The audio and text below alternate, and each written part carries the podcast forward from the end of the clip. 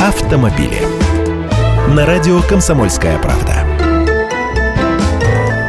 Здравствуйте, я Андрей Гречанник. Вот и появились годовые результаты продаж новых автомобилей за прошлый 2014 год. Всего за год в России было продано почти 2,5 миллиона новых легковушек. Продажи новых легковых автомобилей сократились на 10%, если сравнивать с результатами 2013 года.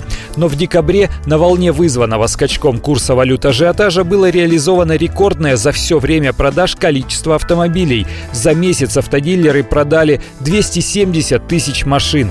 В России на первом месте среди автомобильных марок по-прежнему находится «Лада», хотя годовые продажи ее снизились на 15%. Далее Kia, Nissan, Renault, Toyota. А самая продаваемая легковушка в нашей стране – «Лада Гранта». Вообще же «Лада» опустилась на 5 позиций вниз в мировом рейтинге 50 автомобильных брендов. Критерий тут простой – количество проданных новых автомобилей.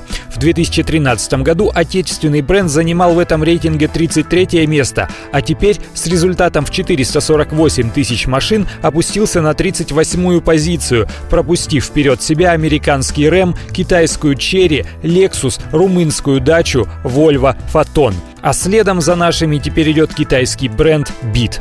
Всего же в мире за год было продано 86,5 миллионов новых автомобилей. Почти десятую часть, 8 миллионов 300 тысяч, продала Toyota. На втором месте немецкий Volkswagen, Ford на третьем месте. Замыкают список 50 автомобильных компаний британская Mini, китайские Jinbei и Bike.